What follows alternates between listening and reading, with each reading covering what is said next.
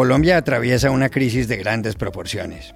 En los últimos días se han convocado marchas contra el proyecto de reforma tributaria del gobierno de Iván Duque, que el presidente terminó retirando. Ha habido muertos. ¿Cómo entender lo que pasa? Hablamos en Barranquilla con Mauricio Vargas, columnista del diario El Tiempo de Bogotá. En El Salvador, la Asamblea Nacional destituyó el sábado, en su primera sesión, a los magistrados de la Sala de lo Constitucional de la Corte Suprema de Justicia.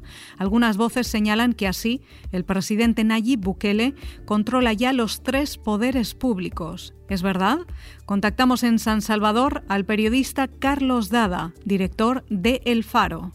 En Venezuela ha surgido y cobrado fuerza el movimiento Me Too Diferentes actores, músicos y directores de teatro han sido denunciados por mujeres que los acusan de haber abusado de ellas, incluso cuando eran menores de edad.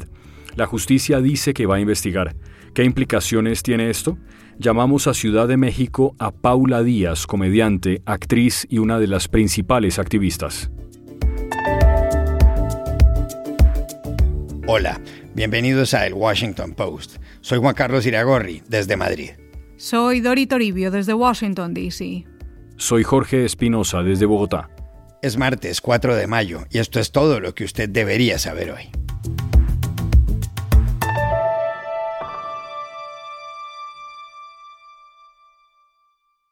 Colombia vive días de profunda inestabilidad social.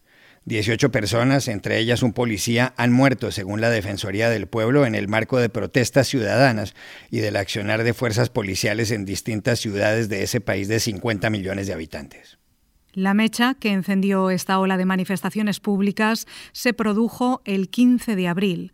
Ese día, el gobierno del presidente Iván Duque presentó ante el Congreso un proyecto de reforma tributaria diseñado bajo la dirección del ministro de Hacienda, Alberto Carrasquilla. Líderes de diferentes grupos políticos se quejaron el expresidente César Gaviria, jefe del Partido Liberal, el ex vicepresidente Germán Vargas Lleras, líder de Cambio Radical, y el exalcalde de Bogotá, Gustavo Petro, máximo representante de la Colombia Humana, entre otros, dijeron que subir impuestos en medio de una pandemia era una equivocación. Los presidentes de los sindicatos convocaron a un paro nacional el viernes. Mucha gente protestó de forma pacífica, pero hubo serios episodios de vandalismo y destrozos de bienes públicos y privados. En Bogotá, la capital, y Cali, la tercera ciudad, la policía antidisturbios se hizo presente.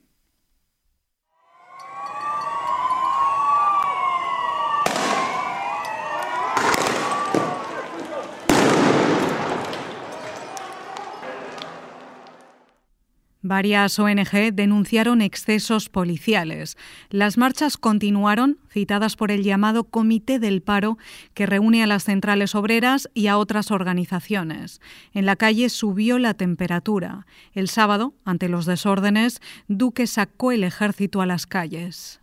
Pero la presión no daba tregua. Eso llevó al presidente, que debe dejar el poder el 7 de agosto del año entrante, a anunciar el domingo aquí en Bogotá nuevas decisiones sobre el proyecto de reforma tributaria. Le solicito al Congreso de la República el retiro del proyecto radicado por el Ministerio de Hacienda y tramitar de manera urgente un nuevo proyecto, fruto de los consensos, y así evitar incertidumbre financiera. Ayer el ministro Alberto Carrasquilla presentó su renuncia. Será reemplazado por José Manuel Restrepo, el hasta ahora ministro de Comercio. Varios dirigentes propusieron un gabinete de unión nacional. El Comité del Paro convocó nuevas marchas para mañana.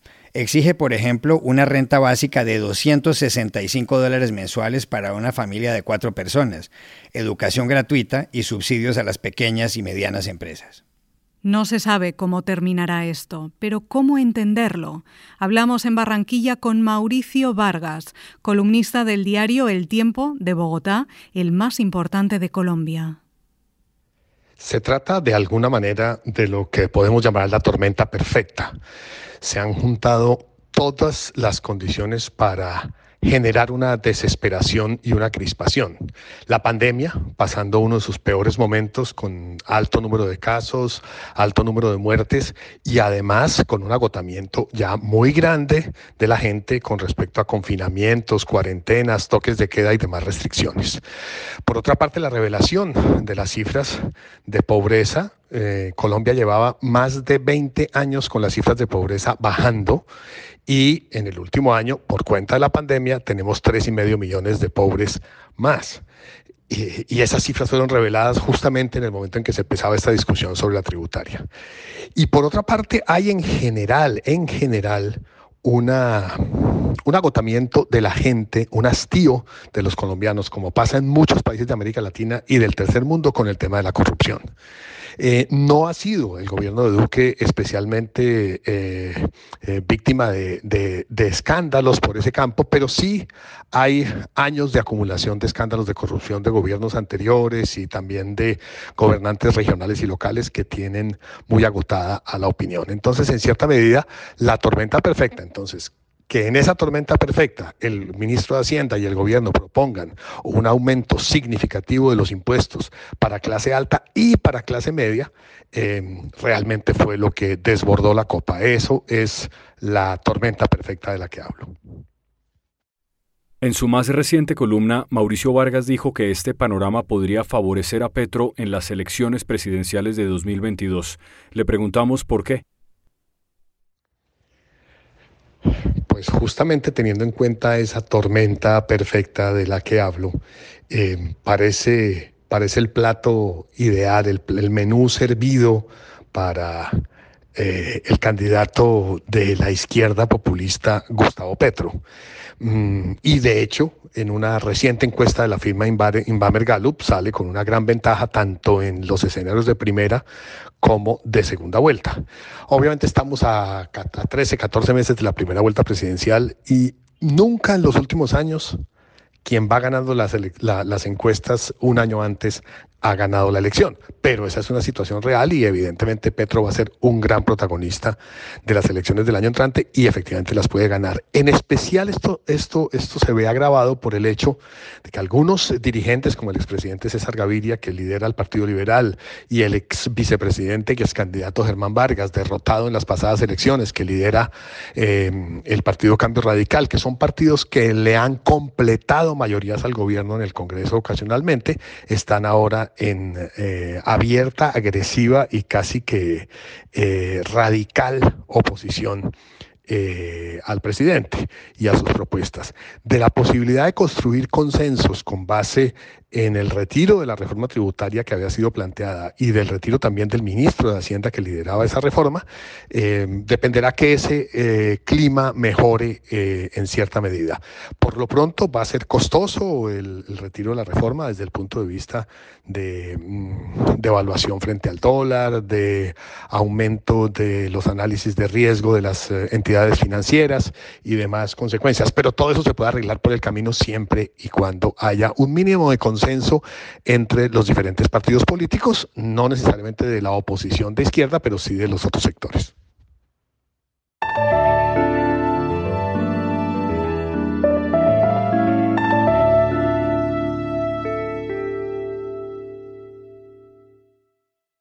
Sobresaltos en El Salvador.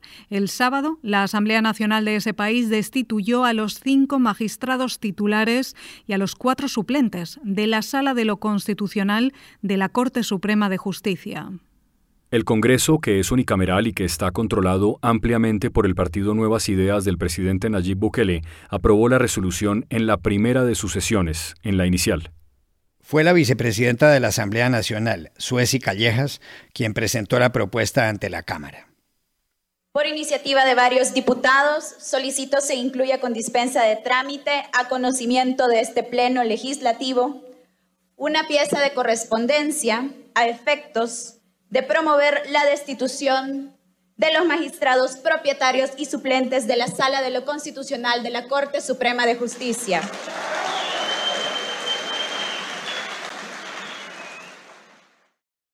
La iniciativa recibió el apoyo de 64 congresistas y el rechazo de 19. Un diputado no acudió. Las reacciones no tardaron. La ONG estadounidense Human Rights Watch dijo que esto rompe el Estado de Derecho y que concentra todo el poder en manos de Bukele. El encargado en la Casa Blanca de los Asuntos Latinoamericanos, Juan González, hizo una anotación por Twitter al pronunciamiento de la ONG sobre el presidente salvadoreño. Escribió, Así no se hace. Bukele, de 39 años, gobierna desde el 1 de junio de 2019. Es el primer presidente que, tras el regreso a la democracia en El Salvador, no pertenece a ninguno de los dos partidos tradicionales, ni al izquierdista Frente Farabundo Martí para la Liberación Nacional, el FMLN, ni al derechista Alianza Republicana Nacionalista, Arena. ¿Cómo interpretar lo que aprobó el sábado la Asamblea Nacional?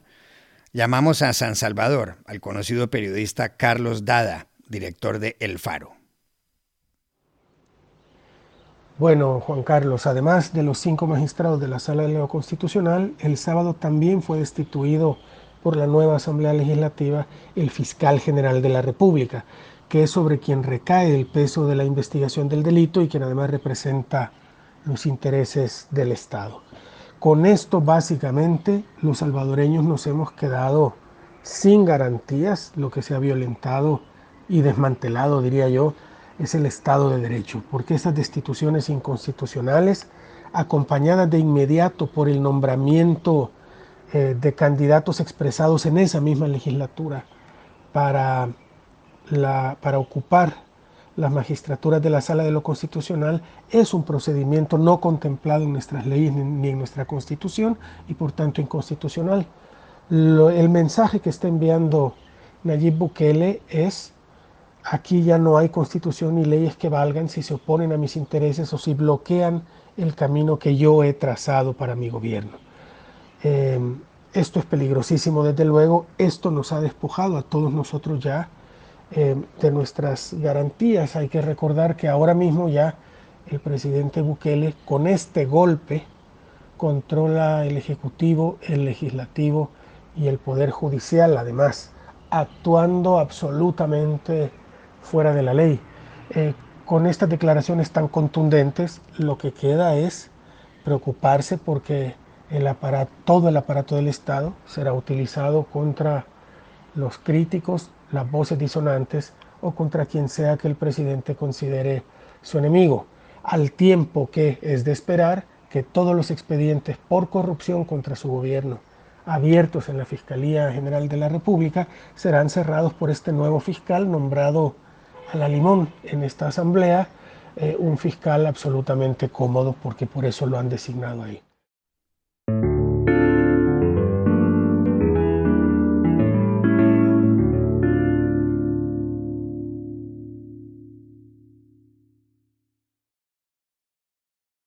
En Venezuela ha surgido en los últimos días un movimiento similar al Me Too estadounidense que en 2017, ante denuncias de abuso sexual de varias actrices, llevó a prisión al muy poderoso productor de películas de Hollywood Harvey Weinstein.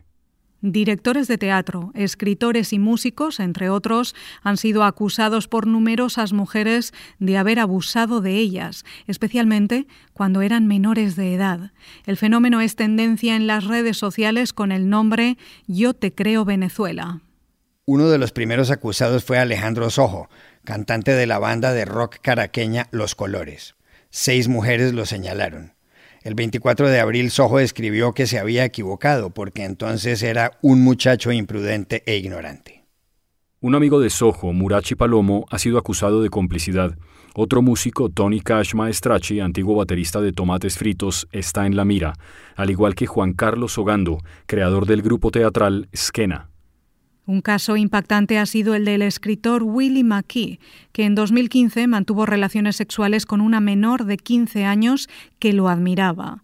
Los detalles de cómo fue todo se conocieron hace pocos días. McKee lo admitió. He cometido estupro, escribió, y añadió, no sean esto, crece adentro y te mata. Perdón. McKee se suicidó el jueves. Se tiró de un noveno piso en Buenos Aires, donde vivía. En Caracas, el fiscal general de Venezuela, Tarek William Saab, dijo que las denuncias se investigarán a fondo. Pero más allá de la respuesta oficial, ¿qué implicaciones tiene este fenómeno? Para saberlo llamamos a la actriz, comediante, locutora y activista venezolana Paula Díaz, que vive en México. Esto que está pasando en Venezuela inicia una conversación súper incómoda de tener, una conversación que muchas personas eh, han estado evitando durante años, principalmente porque la denuncia no es algo común en Venezuela. De hecho, desde el año 2015 no existen cifras oficiales de crímenes de género en Venezuela. Entonces, cuando sucede esto la semana pasada, que un montón de personas, sobre todo mujeres valientes, hablan y hacen pública su denuncia, hace que muchos empecemos a visibilizar un problema que durante años ha estado en las sombras, pero que ha existido. Entonces, ponerle nombre a cosas como el estupro, como la violación, como el acoso laboral, como el acoso sexual, eh, y dejar de verlo como algo normal, para mí es lo más importante, que estamos creando una conciencia colectiva.